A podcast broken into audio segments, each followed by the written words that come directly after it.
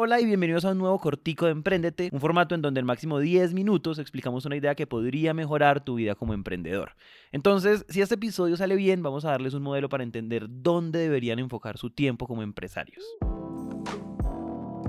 Quiero empezar diciendo que este episodio que les vamos a contar hoy, o bueno, el audio con el que vamos a hacer el episodio, ocurrió en la misma conversación que tuve con Andrés Bilbao, que es uno de los fundadores de Rappi, cuando estábamos hablando sobre precios, de eso ya hicimos un episodio en estos corticos, pero en esa conversación surgió otra idea que tiene que ver con el tiempo. Y la línea de la conversación fue más o menos así. La compañía en sí mismo bien hecha me parece una chimba.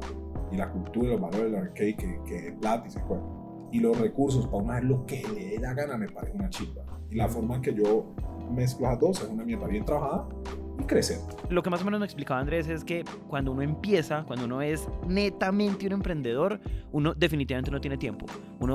Tiene que hacer lo que tiene que hacer, hay que estar en todas partes, uno está asumiendo un montón de roles, uno está armando un montón de estructuras, como que ese ejercicio inicial de emprender es demasiado desgastante, pero después, cuando uno logra armar, cuando uno logra pasar como esa primera fase y arma una estructura, el rol de uno cambia. Al mismo tiempo, el, el trabajo cambia, ¿no? Y pues así uno no quiera, uno se vuelve más high level, más manager, más no sé qué o sea, la empresa empieza a crecer, uno empieza a delegar, empiezan a haber jefes por áreas y uno naturalmente va asumiendo un rol mucho más de liderazgo como desde arriba. Y todo esto que definitivamente es un happy problem, o sea, es algo que si está pasando yo me tengo que sentir muy orgulloso, tiene como consecuencia el hecho de que yo tengo más tiempo y entonces tengo que decidir cómo invertir ese tiempo. Y sobre eso, de nuevo conversando, a Andrés se le ocurrió algo. Hay una vaina muy importante que es, hay una vaina cuando, cuando vas a hacer management de, de vos mismo.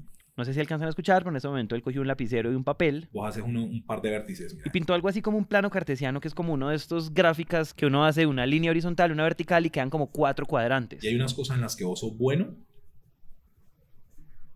y hay unas cosas en las que te gustan. O sea, en uno de los ejes que este man pintó decía soy bueno, no soy bueno, y en el otro decía me gusta, no me gusta.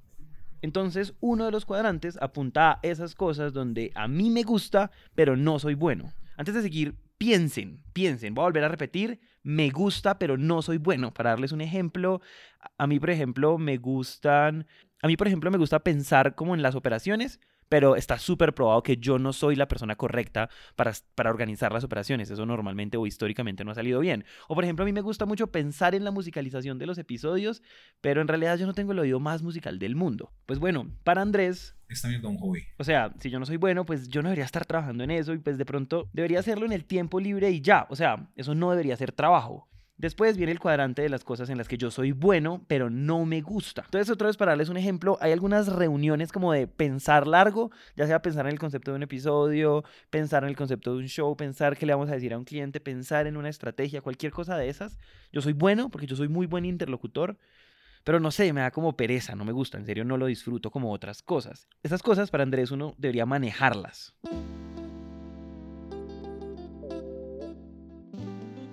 Como que haces algo, haces un poquito de esto porque te toca. Claro, el baño, hay que vivir a Brasil, hay que putear a estos maricas, hay que trabajar 10 sábados seguidos para de, hay que montar reunión de crisis.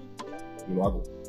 Esto es yo, por ejemplo, dando látigo. Yo muy bueno para dar látigo, pero sufro. Después viene el tercer cuadrante, eso donde ni soy bueno ni me gusta. Y esto no lo haces ni por el ¿Vas las que son malo y no te gusta? Nunca la haces, nunca.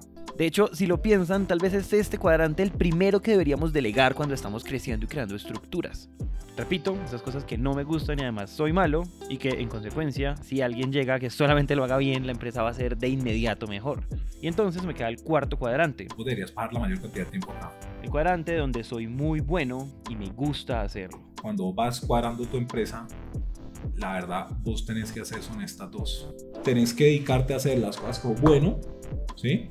Y que te gustan, y las que son bueno y que no te gustan tanto, tenés que hacer algo de eso, pero que no te quite tanta energía, porque todas las mierdas que no te gustan quitan mucha energía.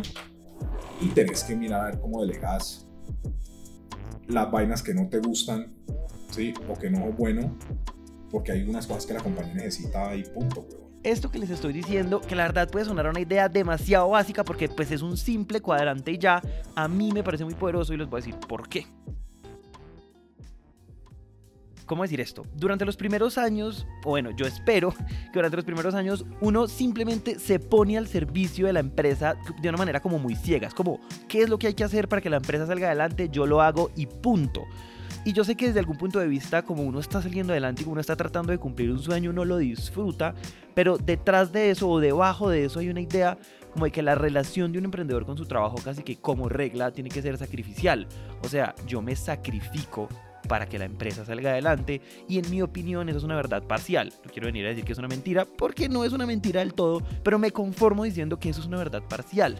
Y a mí en ese sentido me parece muy interesante tener un modelo mental donde el disfrute se vuelve una variable para tomar decisiones. Porque en mi opinión una de las cosas que entendieron los emprendedores que llevan mucho tiempo siendo emprendedores es que cuando yo de manera deliberada uso mi tiempo en lo que soy bueno, pero también disfruto, el impacto de mi trabajo es dramáticamente superior. Y además, parce, quisiera decirlo así de fácil, pues uno disfruta el proceso porque llega un momento en que en el que uno entiende que sí, bacanísimo cumplir un sueño, pero mucho más bacano disfrutar ese hijo puta proceso. Entonces, para resumir esto en poquitas palabras, en mi opinión humilde y amorosa, si ustedes como emprendedores no están teniendo en cuenta el disfrute como variable para invertir su tiempo en el que trabajan, eh, parce, yo no quisiera ser ustedes.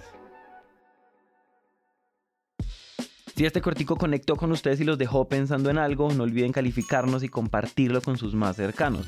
Tampoco olviden que podemos seguir conversando en nuestras redes, arroba somos.emprendete y también por nuestro WhatsApp, el número es más 57 317 316 9196. De nuevo, más 57 317 316 9196.